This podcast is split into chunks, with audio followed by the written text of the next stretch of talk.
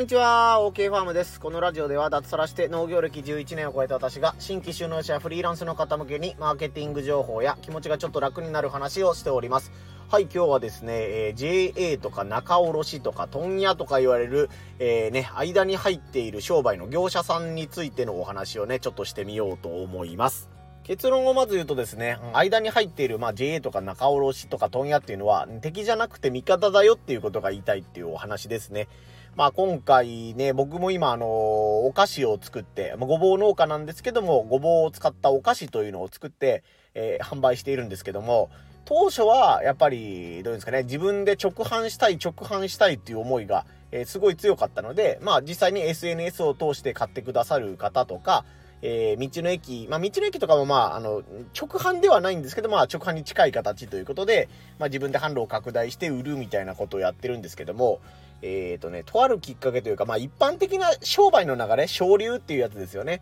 えー、このスーパーとやり取りをするんなら、やっぱり個人の農家じゃなくて、間の問屋さんを通してくださいねっていうお話になったことがきっかけで、えー、それなりに問屋さんとの付き合いも増えてきました。ね、あの、がっつり、えー、密に連絡を取る問屋さんもいれば、まあ、普段の連絡は、まあ、納品書とかを送るのが主で、えー、連絡を取らないっていうね、あの、問屋さんとかいろいろあったりするんですけども、まあ、3社4社とね、今、えー、間の、おろ、中卸業者さんっていうのかな、問屋さんみたいなのが、えー、付き合いが最近増えてきました。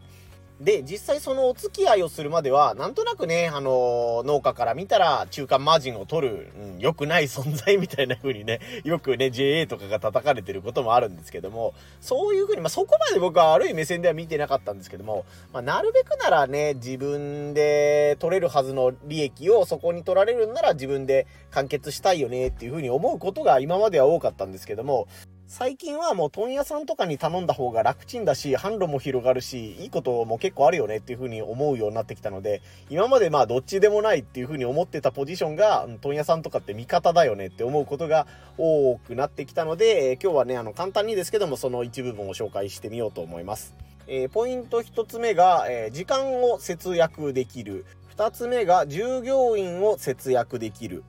3つ目が、いざという時に相談できる。この3つで、えー、お話を今回はしてみようと思います。えー、ポイント1の時間を節約できるは、まあ、あの、よく言われることだと思うんですけども、えー、ね、あの、取引先、エンドユーザーさんに並べるスーパーが、えー、例えば、そうですね、あの、自分が A, A スーパー、B スーパー、C スーパーっていう、この3箇所に商品を並べたいと思ってたら、その自分で A、B、C のスーパーを回らなきゃいけないわけですね。商品をお届けしました、みたいなことをやったりとか、ね、あの、U パックとかヤマトとかを使うにしても、A スーパー、B スーパー、C スーパー、それぞれに商品を送ったりしないといけないっていうのが、まあ、当然ですけど、基本です。それが、問屋さんを通すことによって、その問屋さんの窓口に何とかして商品を届ければ、後の配送はその問屋さんがやってくださるということで、えー、時間の節約になることが多いなというふうに感じています。やっぱりね、あの、農家の習慣ってね、変なもので抜けないものでですね、自分で出荷するのに慣れてると、全然その、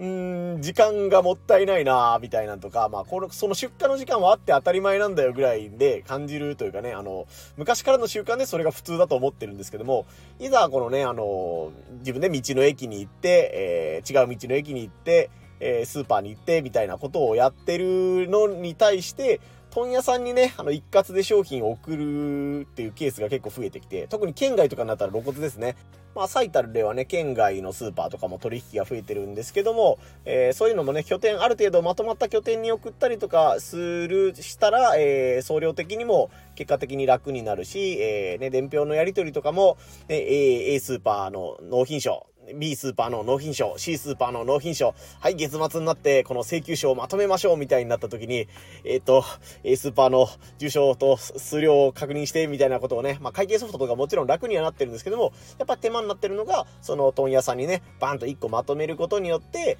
えー、問屋さんの方にももちろん、えー、お金が入らないといけないので、当初の利益よりか若干ね、利益額は減るんですけども、そういったところでちょっとずつね、手間が減っているっていうのに、えー、最近気づいています。なので、えー、やったこれでこのスーパーを直で営業できたから、問屋を通さない時と比べてね、何万円利益が増えてると思っても、そのコミュニケーションコストっていうんですかね、A スーパー、B スーパー、C スーパーとのこの細かいやり取りで連絡とかがあったりとか、まあ場合によっては新商品の案内をすることがあったら、個別にね、そのスーパーに連絡をしないといけないとか、トラブル対応がもし起こった時は、そのね、スーパーごとに対応しないといけないというのが、えー、問屋さんがいることで、えー、すいません、こういうことが起こったので連絡をお願いしますというね、あのメールとかね、あの、お知らせみたいなの送ったら、えー、そこからはもう全部やってくださるという感じなので、結果的にそのトラブル対応とか、ね、伝票をやったりとかいう時間にも気づかないうちに時給という概念で言うとやっぱり誰かを雇わないといけないとか、自分の本来できた業務ができなくなるという、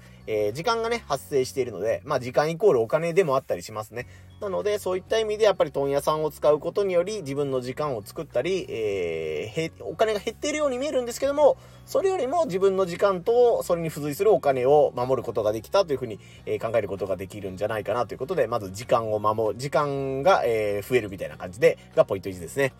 二つ目が、従業員を節約できるですね。えー、僕はなるべく人を雇わずに、えー、営業、経営をしていきたいというふうに考えているスタイルの農家です。何かね、あの、依頼をしないといけないことがあったら、まあね、最近で言うとオンライン秘書さんとか、ね、あの、間に入ってくれる業者さんとか、ね、あの、コンサル的な感じでアドバイスをくれる人みたいな人がいたりするんですけども、それは従業員としてじゃなくて業務委託みたいな感じでね、お金を払ってこのケースの相談をお願いしますとか、一回何、一回何円でこれこれの業務をお願いしますみたいな形をやる方が、まあ、トータルで言うと自分のね、負担というか、まあ、従業員さんのことを考えと、考えないといけないっていうことになると、まあ、負担が大きいよねという思いもあったりするので、えー、あまり今のところね、人を雇うという考えでは動いていないです。えー、そんな時にですね、問屋さんがいたらですね、あのー、もう優秀な営業マンとして、えいろんな活動をしてくださいます。まあ、それは問屋さんのスタイルとかね、あの中にいる人との、えあなたとの相性みたいなのはあると思うんですけども、まあ、簡単に言うと、その、自分のところで従業員を雇って、えー、ね、あの、お給料を払って営業マンを雇うんなら、その分をリザヤとして問屋さんの、ん間に中間マージンとして差し上げることで、どんどん販路を拡大してもらっているみたいなイメージですね。なので自分が一人営業マンを雇うんじゃなくて、問屋さんをね、まあ、2社3社とあることによって、えー、自分専属の営業マンではないんですけども、自分の商品を、えー、販路拡大に協力してくれるパートナーができるみたいなイメージですね。まあ、さっきのスーパーみたいな例えになるんですけども、やっぱりスーパー1社と自分が頑張って交渉しても、やっぱり増えるのはそのスーパーの中だけでの広がりなので、じゃあ、そのね、あの、A、えー、僕で言うとバリバリごぼうってごぼうのお菓子を作ってるんですけども、その A スーパーの人とすごい仲良くなったとしても、その A スーパーの外に、えー、販路が増えるということはまずありません。当然ですね。ライバル会社の方に、こんないい商品がいるんだよとか、こんな農家がいるんだよっていうふうに紹介してもらうことは、まあ、まずほとんどないと思うので、それが問屋さんになると、その問屋さんが A スーパーに、えー、ね、あの、商品をバリバリごぼうを収めて評判が良かったっていうことになったら、今度はじゃあ B スーパーの方にも提案してみようかとか、C スーパーっていうところがあるんだけど、えー、これどうかなっていうお話が、えー、来たりとかいうこともあったりするので、やっぱり販路の増える、どういうんですかね、うん、可能性が高まるみたいなイメージですね。もちろん直でスーパーとかね、道の駅と、えー、深い関係を築くことによって、えー、ね、お客さんとのつながりが強くなったりとか、えー、なんかイベントがあったりとか、えー、面白い企画があったりっていうことにもあったりするので、あの、直販が悪いというわけではなくて、バランスの問題なんですけども、可能性としてやっぱり販路の広がる幅がね、広いという意味では問屋さんというのは強い味方になってくれるのではないのかなという、ない、くれるだろうなというふうに思うので、この従業員が節約できるという意味で、えー、紹介させてもらいました。これが2つ目の理由ですね。そして3つ目が、えー、困った時に相談できるという点ですね。これはあの僕のバリバリごぼうというお菓子をね、あの作るのをすごいサポートしてくださったというか、まあその人の言う通りに作ったらあの売れてしまったという、え僕のバリバリごぼうというね、商品の生みの親の一人なんですけども、その方が言うには、間に業者が入ることによって、自分の利益はまあね、あの一時的に、そのね、あの会計だけで見ると減ってるように見えるんだけど、いざという時にはやっぱりその相談相手になってくれてるから、なんか顧問料みたいなつもりで払ってるところはあるんですよっていう感じで、えー、ちょっとケースはね、違う、厳密には違うんですけども、あの、問屋さんとかの話をする中で、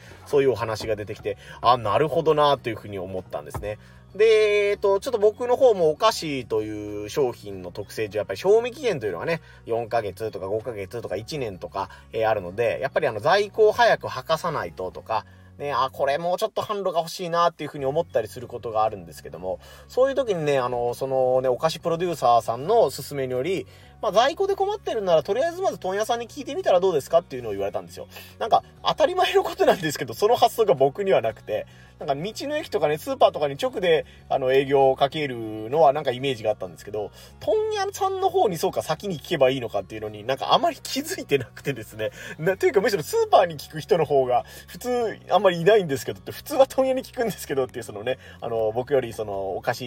販売歴が長いそのプロデューサーさんからしたら、ちょっと、大きいファームの方が特殊なやり方をしてるんだよっていうこと言われて、あ、そうか、僕のやり方が特殊なのかという時に、その時にね、あの、気づいたような感じなんですけども、で、結果的にちょっとまあ、賞味期限がこうこうこうなんですけども、新しい販路とか、こういった商品が、えー、扱える、えー、スーパーさんとか、販売先はないですかっていうのを聞いたら、そのね、あの、卸の方も、まあ、あの、いつもね、取引させてもらってる OK ファームなんで、まあ、ちょっと探してみますねっていうような、ね、メールのやり取りとか電話のやり取りをさせてもらって、ここはどうですかっていうのを言ってもらったり、えー、ね、あの、ケースによっては、普通の納品数は、えー、そうですね、8箱が基準なんですけども、えー、4箱でよかったらできるっていう取引先がいますけど、どうですかという感じであったりとかね、えー、そういう感じで、こちらの、やっぱり、こちらの商品が売れることにより、問屋さんの方もお金が入る、潤うという、ね、お互いウィンウィンな状況ができてるので、まあ当たり前というかですね、向こうもお仕事の業務の範囲内でこちらのサポートは喜んでするよという体制が整ってるので、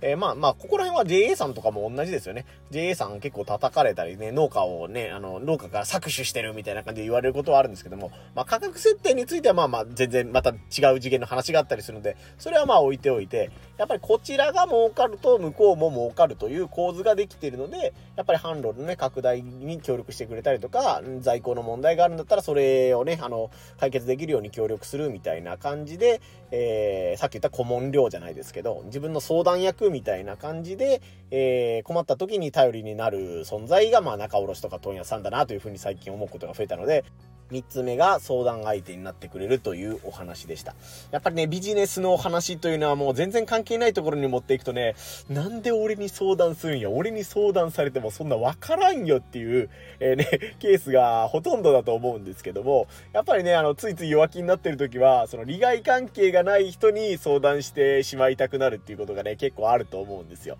ね、あの、ね、サラリーマンとか公務員のね、友達に自分の商品がどうたらこうたらっていう話をして、まあ中には知り合いのお店があるのでね、そこに置いてもらうようにしてみよっか、みたいな感じでお話があったりするかもしれませんけど、商売の相談はね、やっぱり商売のね、あの、パートナーにするのが一番なので、そういった意味ではなんかのね、問屋とか仲卸っていうのが、えー、敵みたいなね、あの、搾取する憎き相手みたいな感じで、直販が最高みたいな感じで言われる方ももいると思うんですけども、うん、そうでもないよねというふうに思うことが自分は最近すごい増えてきてるので、今回こういうお話をさせてもらいました。まあ、直販は直販でね、もちろんあの、ものすごい、どうですかね、魅力的な要素もあるし、あ、直販をやろうと思ったからこそ、えー、出会えた相手とかね、ノウハウ出て、あの、生まれてきたノウハウみたいなのもあると思うんで、そちらも僕もね、あの SNS での情報発信とか、そういうのはもちろん続けていくんですけども、まあ、いわゆる昔ながらの方法とか王道というべきか、あの、問屋さんも喜ぶし、お店屋さんも喜ぶし、えー、生産者も喜ぶっていう価格設定をした上で、どんどん商売というかね、あの、商品が、えー、生産、あの、消費者のもとに届いていくのであれば、誰も困らないし、うん、どんどんね、あの、チャンスが増えていくっていう、えー、ものだと思うので、生産者とかね、あの商品を作り手としての、えー、なんていうんですかね、技術じゃなかった努力みたいなことは続けていかないといけないんですけども、そういう今ある、えー、問屋さんがいて、えー、流通業者がいて、えー、エンドユーザーに商品が届くというね、あの流れみたいなのは、うん、ぜひ一度使ってみてほしいなと思います。その流れに乗れないのは、あの、商品コンセプトがそういうところに合わないっていう場合もあると思いますし、価格設定が何か大きく間違っている、なんか作れば作るほど損をする商品を作っているとか、何かね、あの、うん、ポイントがずれているところというか、あの、失敗の、うん、謎じゃないな、原因みたいなのがあると思うので、そういうのを確かめるいいきっかけにもなるかもしれません。ということで、あえて直販を狙わずに、えー、ね、間の業者さんを頼ってみるというのも、えー、選択肢の一つとして経験してみるのもいいんじゃないかなと思いましたので、今回のこの放送を撮らせてもらいました。こんな感じでね、えー、マーケティング情報、今回のマーケティング情報なのか、マーケティング情報ですね。とか、えー、気持ちが楽になる話みたいなこともしてますので、えー、音声配信とか SNS のフォローもぜひよろしくお願いいたします。はい、今日は広島県はもうね、夏かっていうぐらいね、暑い天気でしたね。朝はもう、あの、何度だあの、3度とか4度とかサブって上着をかぶらないと寒いよっていうレベルだったんですけども、昼になったらもう20度超えてるよみたいな、ほんま夏日じゃないのかぐらいの天気にまでね、あの、広島県の中山間地ですけどなりましたけど、皆さんの、えー、お住まいのところはいかがだったでしょうか。うん、ちょっとね、いい天気が続きそうなので、うん、もう熱中症に気をつけてくださいみたいなね、えー、単語も飛び交ってきそうなんですけども、まあ体調等にお気をつけて、えー、連休明けになりますけど、ぼちぼち体を流しながら頑張っていきましょう。以上、OK ファームでした。